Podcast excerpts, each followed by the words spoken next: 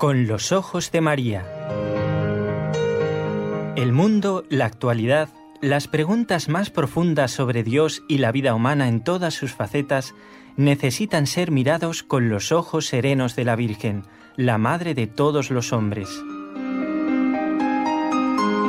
Con los ojos de María, un programa de NSE Producciones para Radio Católica Mundial conducido por Nelly Álvarez. Bienvenidos a este nuevo encuentro, el último de esta semana, y no por eso es el de menos importancia, para nada. Vamos a saludar a nuestros compañeros de trabajo.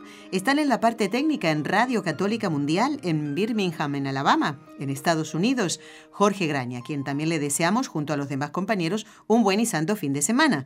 Y aquí lo estoy viendo con mis propios ojos, está Raúl García en el control de este equipo NSE, Nuestra Señora del Encuentro con Dios.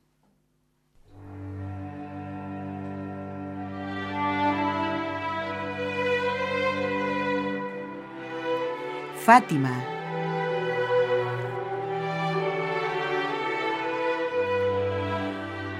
Decía San Francisco de Borja, para alcanzar la gracia pondremos por intercesora a la Santísima Virgen María, para que nos la alcance como lo tiene acostumbrado y para obligarla, pidámoselo de rodillas con un Ave María.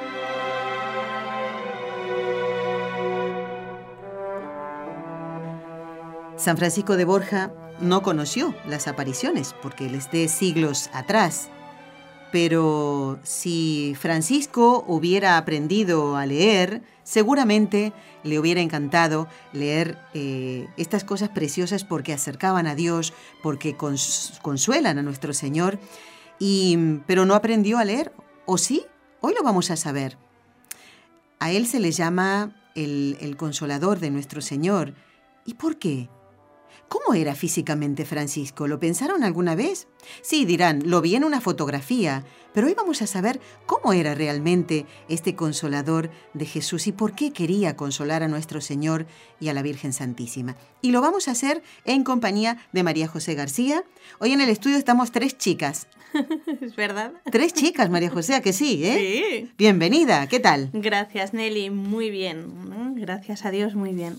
Bueno, la tercera chica todavía no puede hablar porque es Inés, que está en el vientre de María José y ya viene, me encanta porque ella ya está oyendo. Claro que ella sí. está escuchando todo Se esto. está preparando para ser locutor. Ay, Dios quiera, como dije yo en un programa, a lo mejor me reemplaza el día de mañana. Bueno, está dando un poco de guerra, entre comillas. Eh, bueno, ¿Se está poquito, moviendo? Un poquito, pero Ah, gracias bueno. a Dios está creciendo sanita, así que... Qué alegría, María José, que podamos compartir estos programas contigo, que llevas a ella dentro tuyo y que podamos hablar de un niño, cosa que te encanta, lo sé. ¿eh?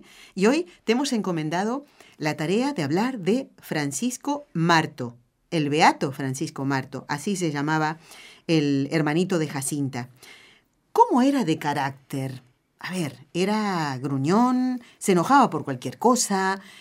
Bueno, ¿cómo era de carácter Francisco? Para nada, más bien era un buenazo. De hecho, Lucía le decía eso, le decía que era demasiado bueno. ¿eh? Su prima, que era un poquito más mayor que él, se quejaba de eso, de que se dejaba como un poco siempre tomar el pelo, porque era un niño muy dócil. Luego lo veremos, era un niño al que no le gustaba pelearse. Entonces, Ah. como que prefería darle la razón o dejar de jugar con tal de no tener conflicto. Era un niño también al que le gustaba mucho ayudar. Tenía, no sé, ¿no? Esa delicadeza de, de saber descubrir al que necesita ayuda, al que sufre. Le dolía ver el sufrimiento de los demás. Y luego a la vez también tenía pues cosas alegres de niño. Era muy infantil en el mejor sentido de la palabra. O sea, eran niños que habían vivido en un pueblo muy pequeño, muy aislados, no habían ido a la escuela, estaban todo el día en el campo con, con las ovejas, entonces eran niños muy inocentes, Sanos. claro, sanos y...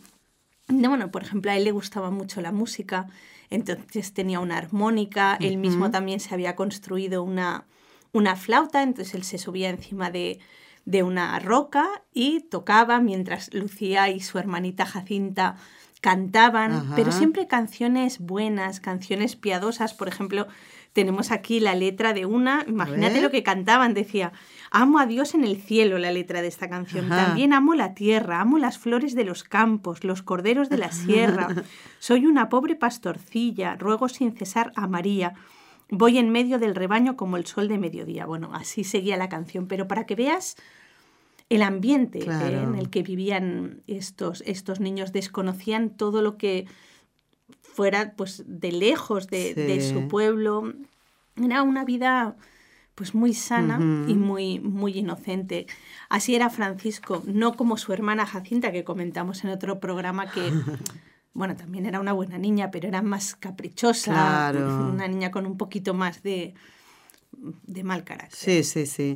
Recordemos, María José, que, bueno, tú has estado en Fátima y has visto que yo creo que Aljustrel, hoy, en el siglo XXI, sigue teniendo la misma cantidad de casas que en aquella época, a lo mejor alguna otra, ahora enfrente de la casa de donde nacieron Mm, Jacinta y Francisco eh, está ocupado por casa de familiares de, ellos, de la familia Marto, ¿eh? y ellos son los que venden los recuerditos. A, propósito, cosas que preciosas, ¿no? Muy bonitas que tú puedes traer para, para regalar a las personas que saben que te has ido de peregrinación.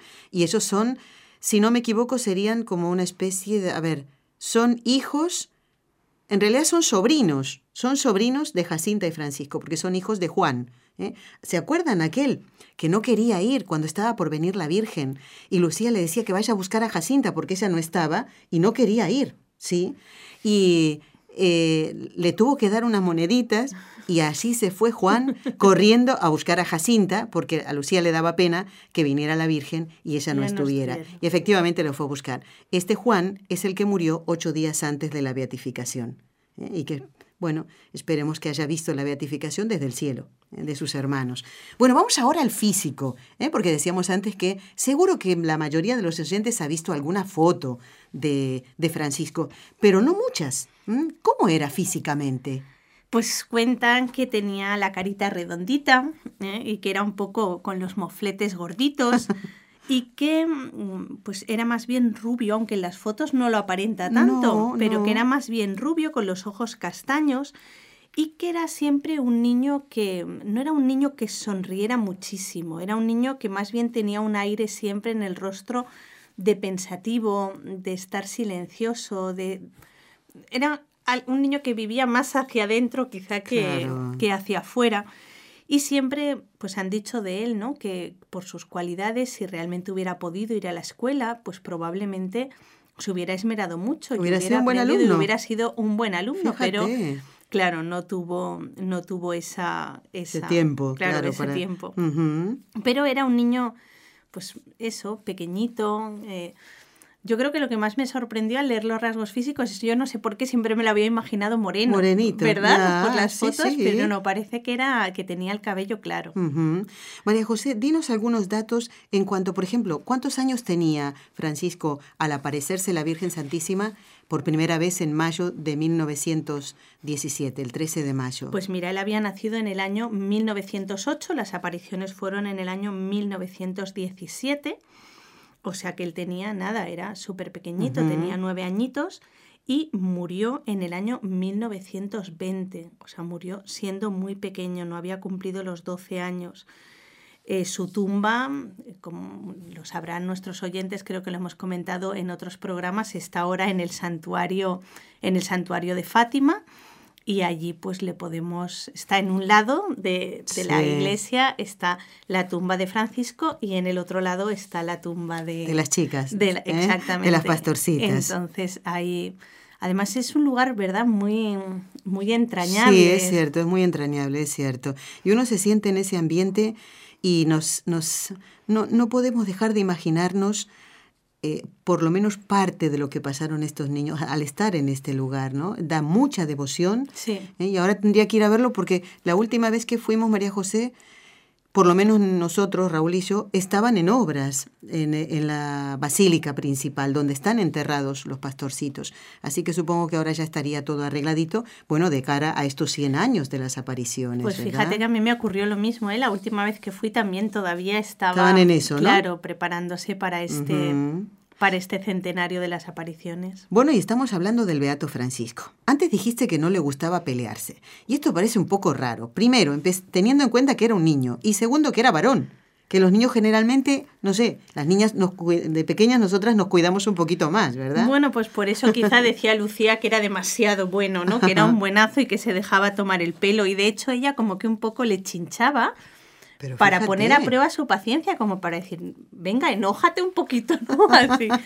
Porque él tendía a discutir muy poco. Por ejemplo, eso, cuando en algún juego, eh, pues alguien, él creía que había ganado, pero otro niño le reclamaba y decía, no he ganado yo, él enseguida decía, pues muy bien, si tú dices que has ah, ganado, total, es un, claro, total, es un juego o, simplemente cuando había, por ejemplo, barullo y había pelea, él dejaba de jugar, decía, mira, a mí no me gusta este juego, pero no quería, no le gustaba enfrentarse. Y incluso, por ejemplo, cuentan que una vez, que esto para él era muy importante porque eran niños que no tenían muchas cosas, le habían traído algo que a él le había gustado mucho, que era un pañuelito, un recuerdo, de, que era un pañuelito con la figura de Nuestra Señora de Nazaret y él lo tenía, ah. se lo acababan de dar y lo tenía como un tesoro y fue a mostrarlo a sus tíos, a sus primos, como el que tiene algo, claro, de contento que estaba.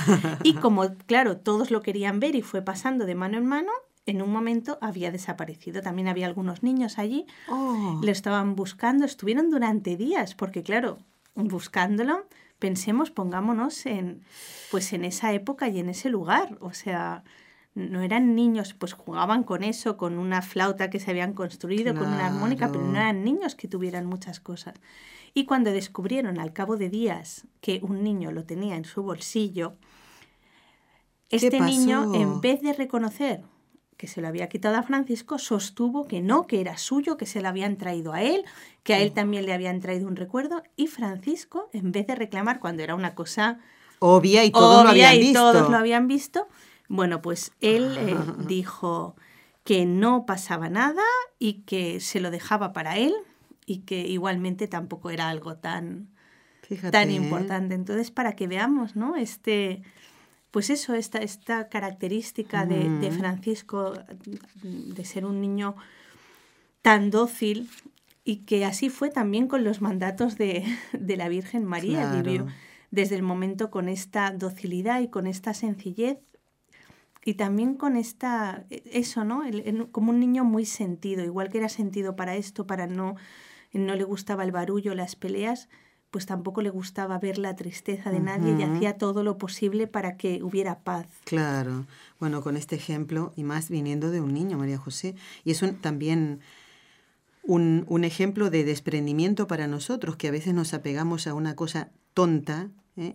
y vemos que en eso, pues si perdemos eso, no nos vamos a morir, no nos vamos a enfermar. Y sin embargo, peleamos por esas cosas y a lo mejor son cosas superfluas, tonterías, cosas superfluas como puede ser este recuerdito, pero para un niño en un pueblo perdido de Portugal, quién sabe desde qué lugar le habrá llegado, antes que hablábamos de los recuerdos, ¿verdad? Que nos, me han traído esto de Tierra Santa, ¿ves? Muchas veces decimos, o tú que me has traído cosas, una estampa de, de, pasada por la tumba de San Antonio, para mí eso tiene mucho valor, ¿no? Pues para él también tendría este pañuelito y, nos ha dado un ejemplo de, desprendimiento de las cosas. Eh, si, si estos pastorcitos convivían todo el tiempo con la naturaleza, no podemos dudar de que en esto se parece a tu esposo, que le encantan los animales, no sé, pero ¿qué tipo de animales? Porque al tuyo, pues, mm, son unos animales muy particulares. Pues te voy a sorprender, porque a Francisco le gustaban los mismos animales. No me lo digas, mira la cara de Raúl. Bueno, recordemos que el esposo de María José es, es un mm, enloquecido, loquito, podríamos decir así, en el buen sentido de la palabra, de aquellos animales raros y que, por ejemplo, a mí no me gustaría ver más que en una película, a lo mejor si sale. Por ejemplo, una serpiente. ¿Me estás queriendo decir que a Francisco le gustaban, por ejemplo, las serpientes? Pues le gustaban las serpientes y le gustaban los lagartos y siempre andaba detrás de los lagartos para cazarlos. Y, encima hacía como mi esposo hacía de pequeño, los llevaba a casa, con lo cual su mamá no estaba nada contenta de todo esto e intentaba por todos los medios decirle cosas para que Francisco cogiera miedo de estos animales y no los quisiera traer más. pero él no le hacía ni caso porque en esto sí que era muy atrevido.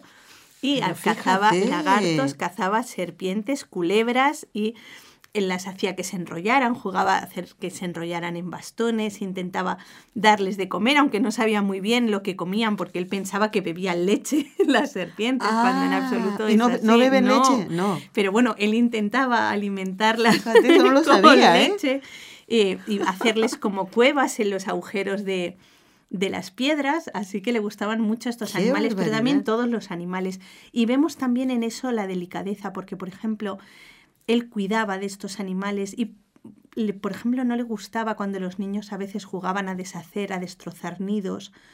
Que es algo muchas veces común, ¿no? En los niños, y más en niños de, de campo.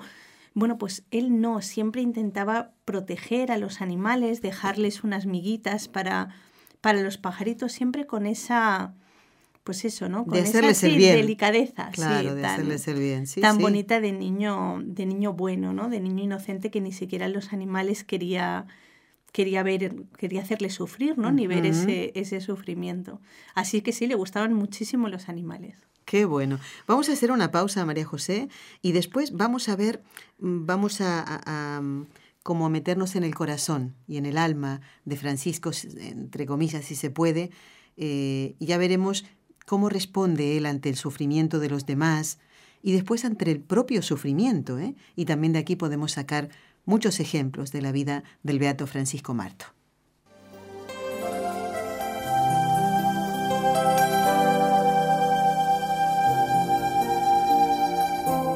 Estás escuchando en Radio Católica Mundial el programa Con los Ojos de María, en vivo y en directo presentado por el equipo Nuestra Señora del Encuentro con Dios desde Barcelona.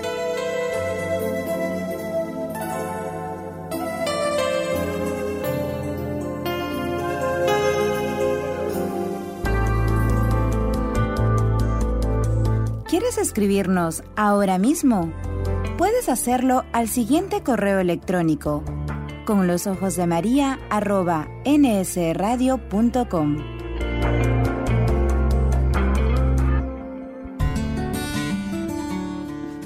Intención de oración del Papa Francisco para el mes de enero. Para que todos los cristianos fieles a las enseñanzas del Señor, con la oración y la caridad fraterna, colaboren en el restablecimiento de la plena comunión eclesial, para responder a los desafíos actuales de la humanidad.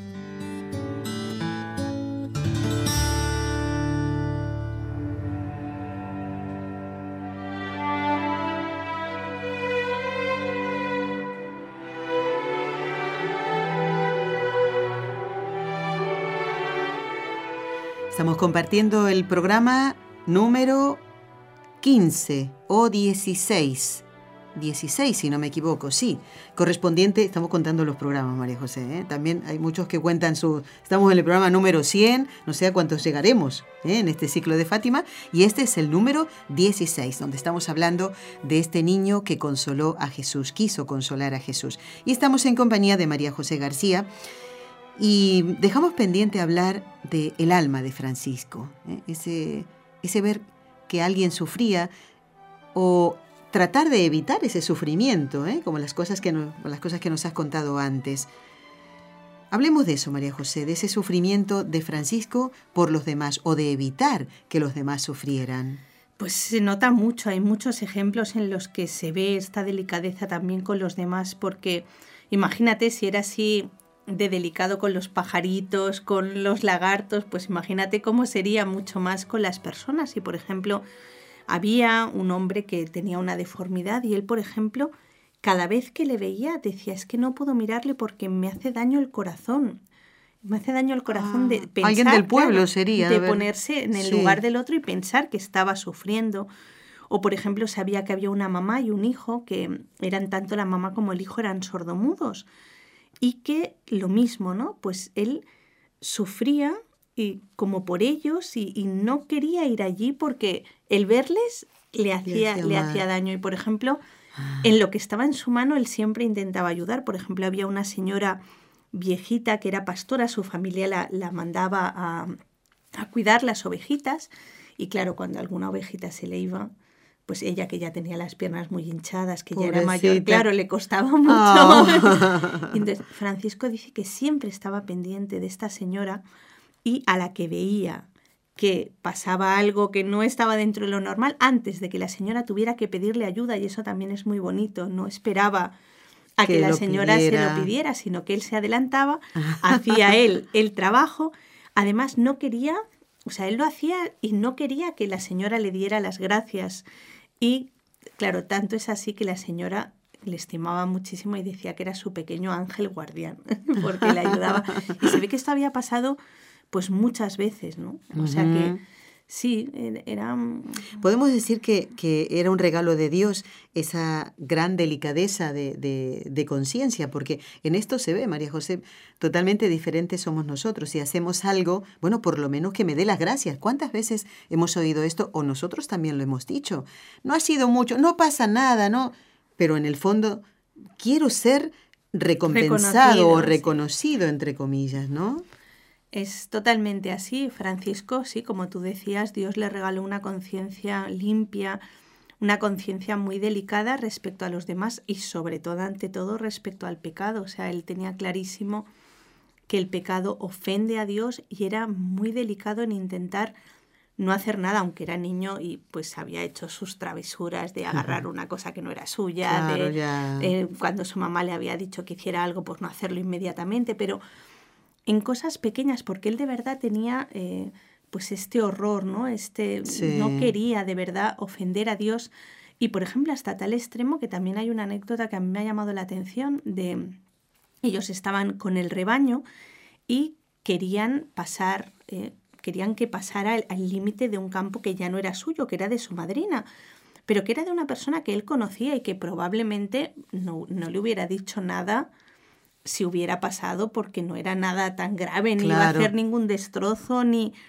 Pero él no, o sea, no cedió y dijo no porque tenía miedo de que eso fuera una especie de robo, que le entrara ahí ah, sin, haber pedido el permiso. Sin haber pedido el permiso expreso. O sea, él no quiso como tomarse ese permiso antes de hora. Incluso se lo dijo a su mamá que no pasaba nada. Pero él dijo, no, porque si es robar? ¿Y si esto es robar y estamos haciendo algo? Y robar es un pecado. Claro, hacer algo que, que, que, ofende a Dios. O sea que hasta en estas cosas pequeñas, pues se ve, ¿no? También se ve la delicadeza de conciencia en que era una persona, un niño, pues a tan corta edad y también con tan poca pues con una educación tan rudimentaria, ¿no? Pues era un niño que tenía mucha piedad, que rezaba con mucha piedad y que cuando rogaba, aunque a veces se cansaba, como todos, y quería cortar las oraciones, pero sí que muchas veces de verdad era capaz de rogar pues con mucho fervor, ¿eh? con mucha y eso, con mucho recogimiento. Quizá también eso, ¿no? Por su carácter tenía más facilidad para pues no sé, ¿no? Para, para ser quizá más profundo, pues por ejemplo que su hermanita, Exactamente, que, era pues la típica niña así mucho más hacia afuera, ¿eh? desparpajada, mucho más. Bueno, eh, estaba pensando ahora en ese momento que, que, asusta un poco, ¿no? El momento en que el Señor, o sea, de solo pensar en nuestra propia muerte, María José, eh, más nos asusta también el, pensar cómo vamos a morir en una enfermedad, de un accidente. Eso nos asusta y es normal, ¿verdad? Eh, pero él, recordemos que no podía oír lo que la Santísima Virgen decía. Jacinta y Lucía sí, Lucía podía hablar con la Santísima Virgen y escucharla, hubo que decirle a él lo que la Virgen había dicho. Él no escuchó ¿eh? que la Virgen le dijo que se irían pronto al cielo, tanto él como su hermanita Jacinta. Es un momento mm, realmente tremendo, ¿no? Para pensar un niño que deja a su mamá, su papá, sus hermanitos, un niño, le hacemos pensar en la muerte. Coméntanos un poquito esto y qué podemos sacar nosotros como enseñanza también. Como tú dices, Francisco veía a la Virgen pero no la escuchaba, o sea que Lucía y Jacinta le tenían que decir lo que la Virgen había dicho, pero él sí veía sus expresiones, sí veía el amor en su rostro, y él desde el principio, cuando supo que se iba a ir al cielo pronto, pues lo vivió con mucha tranquilidad, con mucha tranquilidad porque él piensa que estaba absolutamente enamorado de Jesús y de la Virgen María. Ya en esa época buscaba todo el tiempo posible para estar junto al Santísimo Sacramento. Incluso desde que supo esto, por ejemplo, cuando tenía que ir a la escuela, él decía, ¿para qué voy a ir? Mejor me quedo rezando en la capilla, mejor me quedo rezando junto a Jesús, porque si no me va a servir de nada, no me va a servir de nada y es muy bonito porque, por ejemplo, él lo tenía clarísimo, claro, la Virgen se lo había dicho y las personas con buena voluntad para animarle ya en su enfermedad, ¿no? Le decían, no te preocupes, eh, pues te vas a poner bien con el tiempo, vas a ver, claro, con toda la lo buena... normal que diríamos nosotros, ¿no? Para alentarlo. Pero él no se dejaba... O sea, él le creía a la Virgen. Sí, pero, pero no como no sé cómo decirlo, ¿no? Y ahí está, está el ver la confianza que él tenía en, María, ¿no? Que él no, no lo sufría como algo terrible, sino él estaba convencido de que iba a ir al cielo, también la Virgen se lo había se lo había dicho. Entonces, estaba tranquilo, además pensaba que no era una separación, porque de hecho varias veces le dice a Jacinta y a Lucía cuando esté allí rogaré por vosotras, me acordaré de vosotras, o sea, es muy consciente de que la muerte, que quizás es lo que a nosotros nos falta meditar, ¿no? Eh, de que la muerte no es una separación definitiva, no es un para siempre, sino que es un hasta luego. Entonces, yo voy a gozar de la presencia de Dios, desde allí voy a seguir haciendo el bien, porque es otra cosa que él tenía clarísimo cuando las personas se acercaban, tantas personas, a pedirles que rezaran por ellos. Él les decía, cuando esté en el cielo, me acordaré de esto, ¿no? Eh, las personas que iban a visitarle también cuando, estaba, cuando estaba enfermo. Entonces, como él tenía esto tan claro y tenía tan claro que toda su enfermedad, a pesar de sufrir mucho, porque vamos a ver que sufrió muchísimo, pero que él con esto estaba consolando a Jesús, que con esto se estaba llevando con él almas al cielo, pues lo vivía con muchísima serenidad, cosa increíble para un niño de... De tan corta edad. Claro, para un niño de su edad. O sea, realmente también vemos lo que hace la oración, ¿no? Claro, él también pasaba muchas horas en la capilla rezando. Entonces, pues imagino que Dios ahí le iba pues modelando el corazón para poder soportar y para poder actuar con esa santidad de vida que actuó. Recordemos que Jacinta y Francisco son los primeros niños eh, no mártires beatificados. o sea, no había hasta ahora alguien que la iglesia nos pusiera como modelo de niños tan chiquititos que no por el martirio, sino por su vida ordinaria, porque recordemos también, a veces parece que Francisco y Jacinta pues sean santos porque vieron a la Virgen y eso, ya conviene aclararlo siempre María José. Claro porque dices no es que ya veo a la Virgen y entonces ya de repente ya, no tengo, claro ya no tengo que hacer nada ya siempre para siempre soy buena y ya bueno pues seguro que en cuanto muera eh, seré santa. Pues no no no es así. O sea obviamente el ver a la Virgen es una gracia muy grande pero a esa gracia muy grande también hay que, responder, grandemente.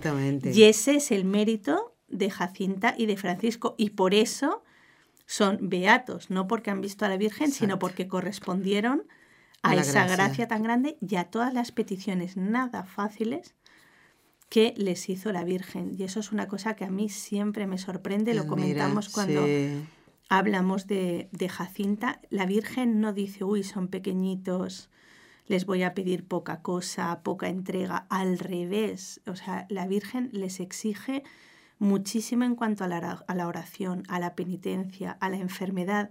Les pide cosas muy duras. Por ejemplo, cuando a Jacinta le dice, morirás sola, una niña, y además con ese carácter. Y la más chiquita de los, de los tres. Claro, saber que no solamente voy a morir yo, por ejemplo, Francisco, ¿no? sino también mi hermanita, que Lucía de los tres va a quedar sola y ellos que tanta gente venía a interrogarlos y que eso pues les saltaba y les agobiaba de tal manera como decir, bueno, les vamos a dejar todo el peso de esto a Lucía.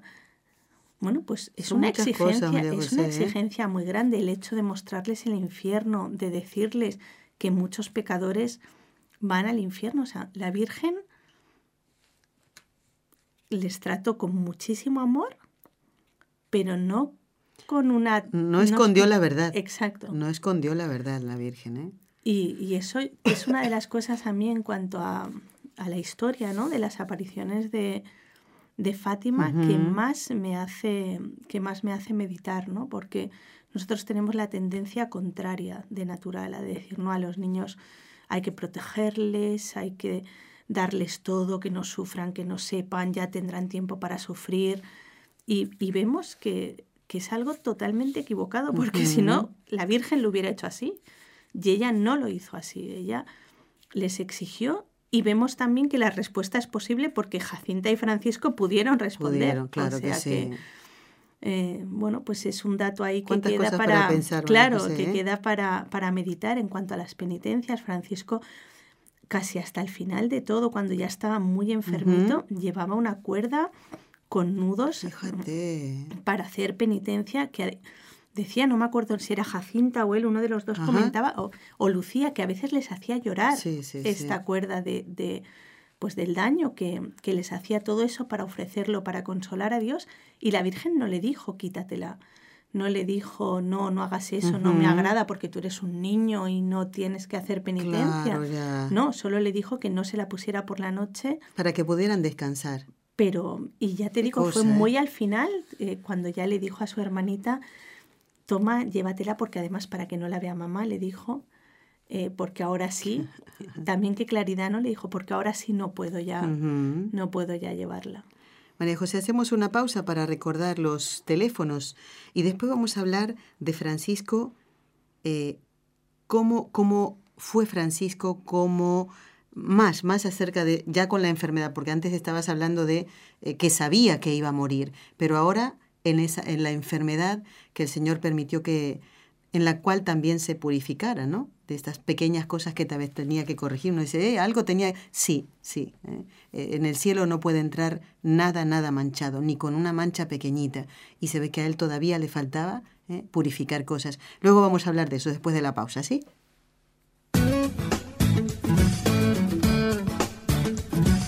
Si deseas participar en vivo en el programa Con los Ojos de María en Radio Católica Mundial, marca el siguiente número de teléfono 1866-398-6377 si llamas desde Estados Unidos o Puerto Rico. Si llamas desde otros países, marca el código internacional y luego el número 1205-271-2976.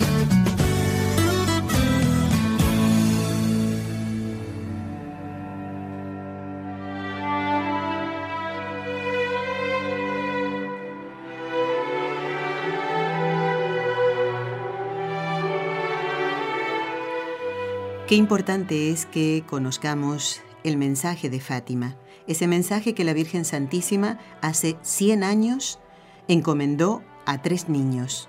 Hoy estamos hablando de uno de ellos, del Beato Francisco, cuyo proceso de beatificación y canonización sigue adelante conjuntamente con el de su hermanita, los dos. ¿eh? Y por eso, con un milagro, mm, fue suficiente para beatificarlos a los dos en la misma ceremonia. Y después te vamos a preguntar qué día se celebra la fiesta de los dos, porque justamente como fueron beatificados juntos, pues la misma, fecha. Bueno, tengo un anuncio que hacerles, y muy importante. Si ustedes quieren conocer más ¿eh? sobre el mensaje de Fátima y mm, todas las apariciones, quiero comentarles que el 13 de cada mes Dentro de la serie Salvación, el mensaje de Fátima, van ustedes a conocer en detalle todo. Las apariciones del ángel, la de la Virgen, ¿eh? ¿qué podemos sacar como mm, enseñanza? Lo mismo que hacemos en el programa, pero con imagen.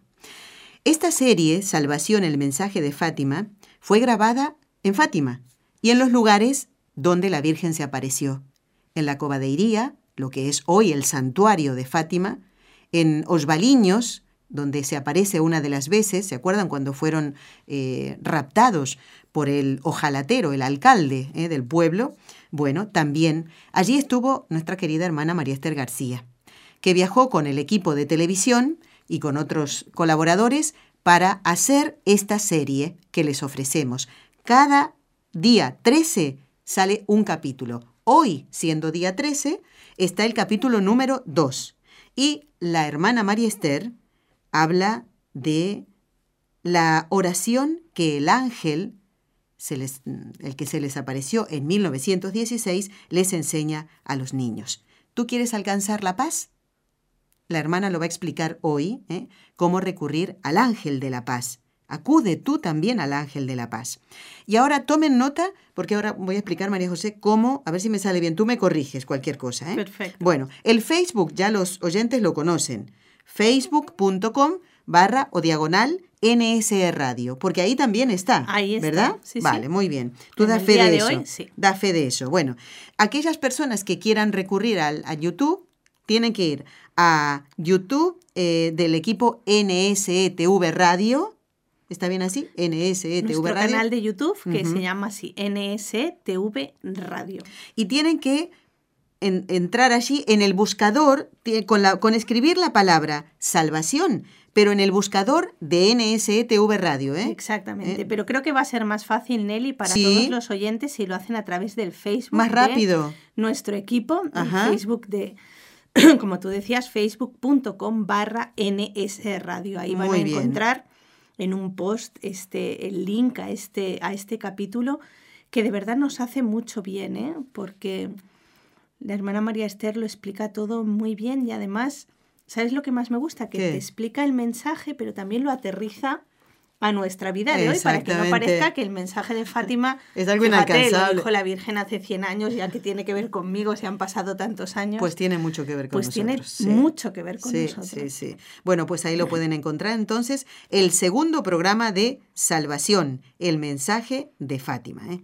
Y realmente es precioso verla ahí en esos lugares. ¿m? Eh, se ven algunos peregrinos, pero ha podido grabar con ese sol que le da en la cara, pobrecita. un- pobrecita, Ay, Dios mío, me dio una pena, digo.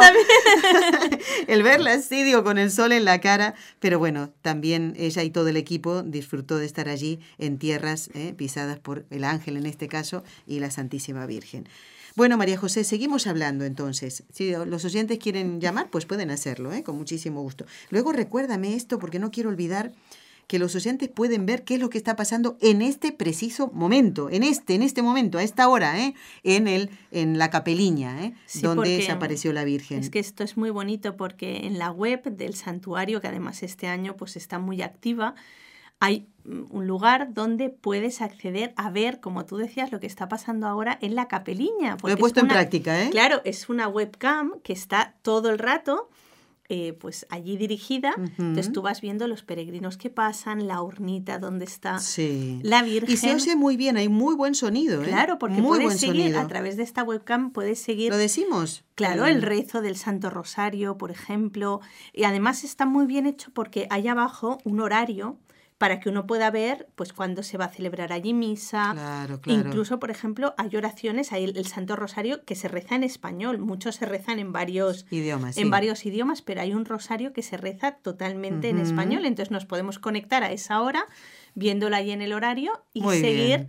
el rosario y rezarlo como si estuviéramos allí presente bueno. también para pedir, ¿no? Mm. En este año muchas gracias. Mira, María José, eh, entre ayer, bueno, en el día de ayer me enteré de muchas personas conocidas, algunas de las cuales tú también conoces, que eh, hoy están siendo sometidas a lo mejor en este momento a una operación, Sí. otras ingresadas.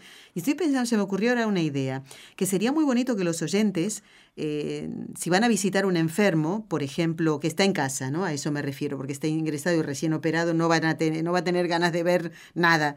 Eh, ¿Por qué no entrar en, en- en la página web del santuario, santuario-fatima.pt, eh, y en el triangulito en la parte derecha arriba aparece transmisión online. Pinchar ahí y mostrarles, en- van a ver qué vi, cuánto bien le van a hacer, ¿eh? Claro, Estoy segura porque de es como eso. ponerle delante de, de la Virgen, es como una peregrinación virtual Eso es, a eso Fátima, es. pero que realmente nos encontramos allí delante de, de la Virgen como si estuviéramos en esa capilla y qué bonito, ¿no? Y más en este año poderle poder, poderle pedir. Y tú hablabas de los enfermos, el mensaje de Fátima que tanto tiene que ver con Mm. también con los enfermos y hablábamos de Francisco él que fue un enfermo y llevó su enfermedad también ¿Cómo pues ahí llevó claro ahí delante de la Virgen encomendarnos también a él a su intercesión porque te recuerdo que él dijo que desde el cielo nos iba a ayudar a varias personas que le decían que Ah. necesitaban algún favor les había dicho que él en el cielo se iba a acordar o sea que que... ¿Cómo no va a atender la claro, súplica también de se va a nuestra? acordar de, de nosotros si se lo pedimos. Y él que tenía esta delicadeza de Más siempre todavía, querer ¿no? ayudar, pues muchísimo más. Pues ¿cómo fue Francisco ya enfermito? Pues para que veas nuestra diferente escala de, pues, de valores, ¿no? Sí. Porque a él lo que más le hacía sufrir no era el dolor, ni, pues no sé, ¿no? Ni el ver a los médicos, ni el pensar que se iba a morir.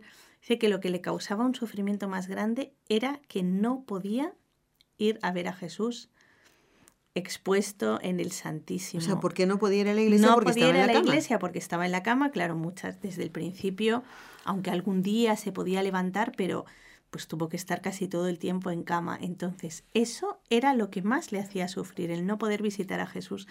Y hacía una cosa muy bonita, parecida a la que estamos diciendo. Ah, sí. Él le decía a su prima Lucía, le decía, por favor, ves tú de mi parte y dile a Jesús muchas cosas, un montón de cosas a Jesús por mí, todas las que yo Sí, no sí, le puedo decir, que es algo pues también eso, ¿no? Nos muestra cómo, cómo era él.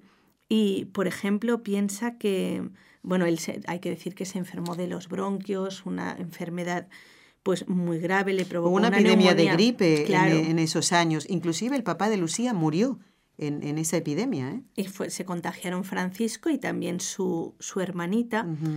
Pero él, por ejemplo, aunque estaba en la cama, aunque se encontraba tan mal, él quería seguir consolando a Jesús y por eso todo lo ofrecía. Él quería rezar su rosario y, por ejemplo, le sabía mal. Imagínate hasta qué punto, ¿no? Cuando él no podía, porque se cansaba tanto que no podía recitar el rosario entero, como que eso le hacía sufrir porque le parecía que no había podido hacer todo lo que tenía que hacer.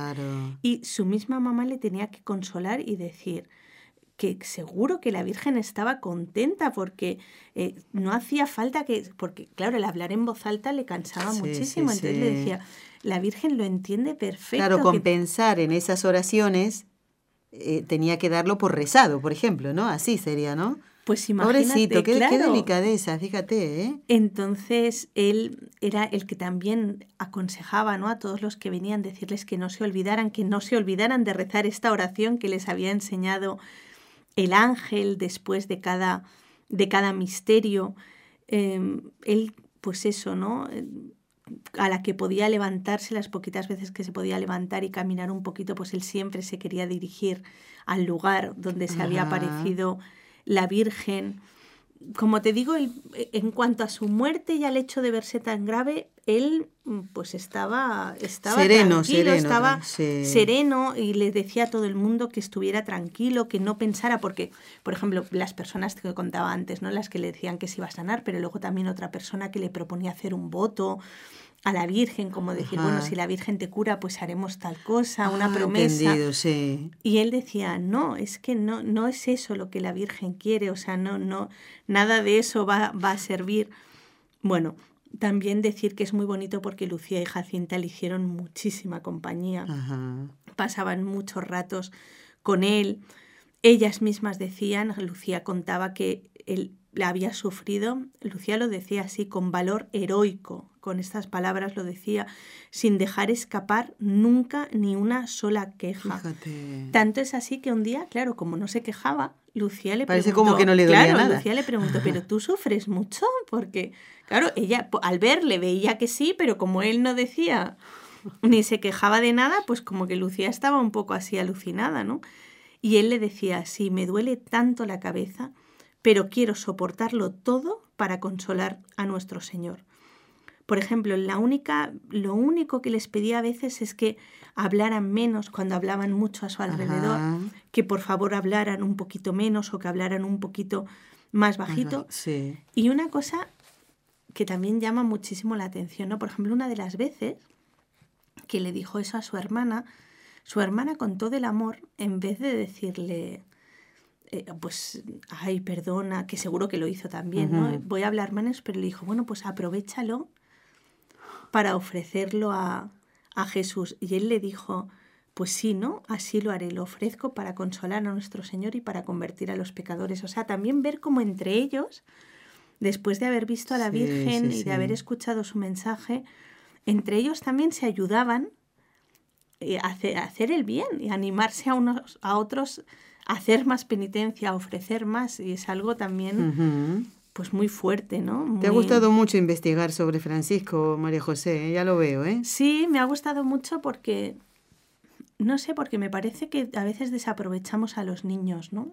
Eh, y eso, sabes que yo quiero mucho a Juan Pablo II y es un rasgo de él que también siempre he visto, que cuando habla a los niños, cuando se encontró con ellos, por ejemplo, cuando hablaba a los niños de la infancia misionera, que casi todos los años tenía oportunidad de encontrarse con ellos, lo mismo que la Virgen, él no les hablaba ni como eso, ¿no? Como decir, bueno, tengo que decir tonterías para distraerlos, sino que les pedía cosas grandes, ¿no? Por ejemplo, justamente Juan Pablo II a los niños en una carta les decía, como vuestra oración es la más escuchada, os pido a vosotros que pidáis lo más difícil, que pidáis por la paz en vuestras familias, que pidáis por la paz en el mundo, que os sacrifiquéis. Claro, alguna persona dirá, pero ¿cómo puedes poner ese peso eh, sobre un niño que sea él el responsable de rezar por la paz en su familia? Pues Juan Pablo II, al igual que antes en Fátima la Virgen María, no había tenido ningún miedo de, esto, ¿no? sino al contrario, pero eso también es bonito porque quiere decir que te fías de ellos, o sea, no quiere decir que les quieres menos ni que les quieres eh, pues agobiar o quieres que sufran, sino al revés, que confías, que, que para ti, que ves que tienen un valor y que lo que hacen tiene valor. Entonces, por eso es una cosa que, claro, pues como madre de familia me hace meditar, y justo por lo que te comentaba, porque se tiende hoy a todo lo contrario, ¿no? A exigir poco, a que, no les los niños nada, que no, se enfade, a nada, que no pues no, no, no, no es la forma en que educaba la Virgen María, ni la forma, por ejemplo, en que educaba Juan Pablo II. María José, tenemos una llamada. Vamos a saludar a Roberto de Texas, a quien le decimos muy buenos días y lo escuchamos. Roberto, adelante, María José te escucha también. Hola Nelly, uh, buenos días, uh, hermana María José. Buenos días. feliz año, ¿eh? Uh, y excelente Excelente programa, gracias por su buen gusto. Ah, y sí, vamos a entrar en tema porque tenemos como siempre el enemigo principal que es el tiempo. Ah, eh, eh, cuando lees un poco a través de la historia, por medio de la Biblia, eh, te vas dando cuenta del gran esfuerzo que comenzó ay, desde Dios interviniendo con su gente, profetas, jueces, ah, posteriormente, dice San Pablo, nos habla por completo él mismo en la figura de Cristo. Ah, después de esto vamos viendo que la obra no se ha terminado de redención. Ah, interviene la Virgen ah, nuevamente actuando a través de estos niños y en muchas otras ocasiones. Bien, vemos un gran esfuerzo como que la enfermedad es grave, grave, grave la situación del ser humano. Hmm. el mundo secular poco entiende de esto, del lenguaje religioso, Ah, si yo les preguntara a ustedes cuál es el principal problema o la principal enfermedad que del cual ah, Dios eh, quiere salvar al hombre, mm, tal vez me dirían ustedes, bueno, del egoísmo del hombre, de la de su forma de actuar, de su forma de pensar, de su forma de ser y lo quiere enseñar realmente a ser humano. Pero este lenguaje, lógicamente, el mundo secular no lo entiende. Bien, ah, cuando nombro yo egoísmo y todo eso, estoy nombrando las ramas del problema. Entonces me voy a enfocar en una pregunta, en tratar de identificar el tronco del problema. Ah, en pocas palabras, y tratando de no utilizar un lenguaje religioso, ¿cuál es el problema del ser humano? Muy buena pregunta, ¿eh?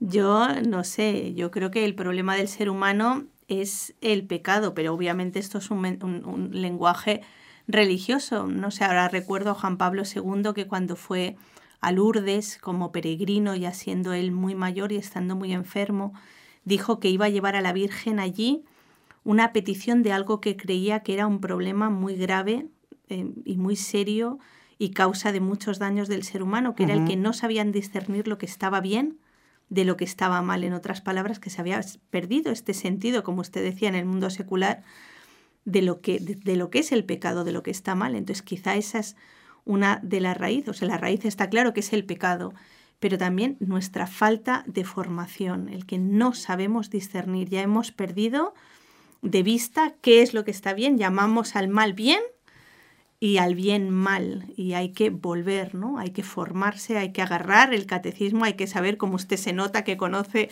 las sagradas escrituras, pues todo eso, ¿no? Para poder eh, actuar rectamente debemos conocer a Dios y conocer también nuestra fe y creo que nos falta muchísimo. María José, vamos a, a rezar.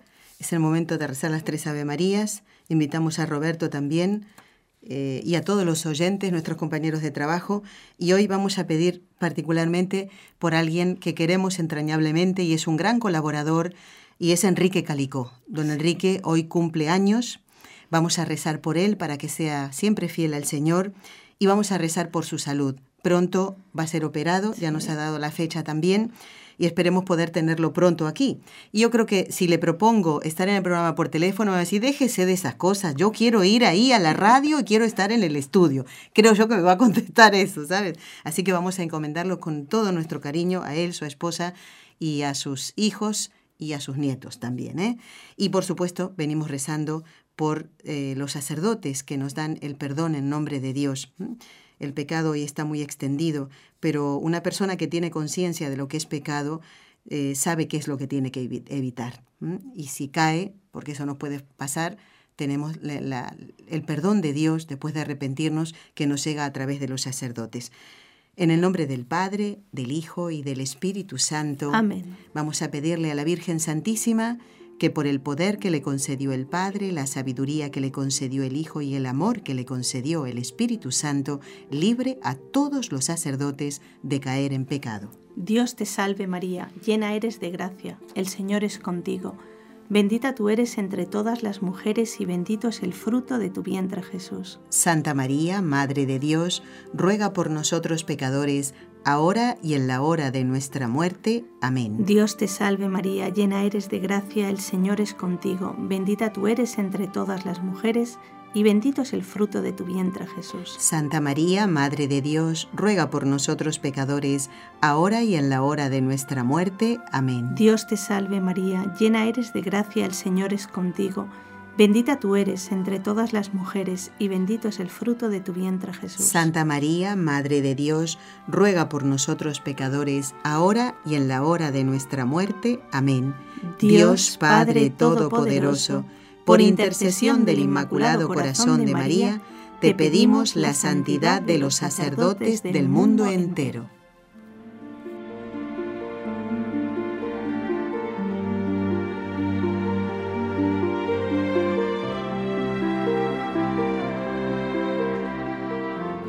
Queremos recordarles ya en el final del programa que en el eh, Facebook del equipo NSE, facebook.com barra NS Radio van a poder encontrar el capítulo número 2 de la serie Salvación, el mensaje de Fátima, donde la hermana María Esther García nos habla de eh, esa primera aparición del ángel a los pastorcitos. ¿eh? No te lo pierdas, María José. Si ya lo viste, hay que mirarlo de nuevo. Muy bien. Bueno, solamente para despedir, recordad que mm, recordar a todos los oyentes que las palabras del ángel fueron lo que movieron más a Francisco, lo que más tocó su corazón cuando en la tercera aparición el ángel les dijo: "Consolad a vuestro Dios". También el haber visto el rostro de la Virgen triste fue algo que a Francisco le dolió tanto que quiso desde entonces hacer todo, todo, todo lo que estaba en su mano y más por la edad que tenía para consolar el corazón de Jesús y para consolar el corazón de María y que pues ojalá ¿no? nosotros aprendamos de este ejemplo y nos pongamos también como un objetivo en nuestra vida ofreciendo nuestros dolores, nuestro trabajo de cada día y también nuestras penitencias extraordinarias, eso que no nos gusta nada oír, bueno, pues que lo ofrezcamos como lo hizo Francisco para consolar, como dijo el ángel, consolad a vuestro Dios. Muy bien, gracias María José. Hasta pronto, si Dios quiera. Dios Inesita, ¿eh? gracias. Bueno, a ti. y a todos los esperamos a todos. el próximo lunes en el programa Con los Ojos de María, ¿eh? A no faltar a la misa del domingo, ofrecerla por la conversión de los pecadores. Has escuchado un programa de NSE Producciones para Radio Católica Mundial.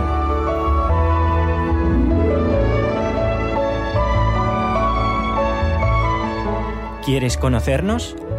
Escríbenos al correo electrónico con los ojos de María arroba nsradio.com. Envíanos tus sugerencias o comentarios con los ojos de María arroba nsradio.com.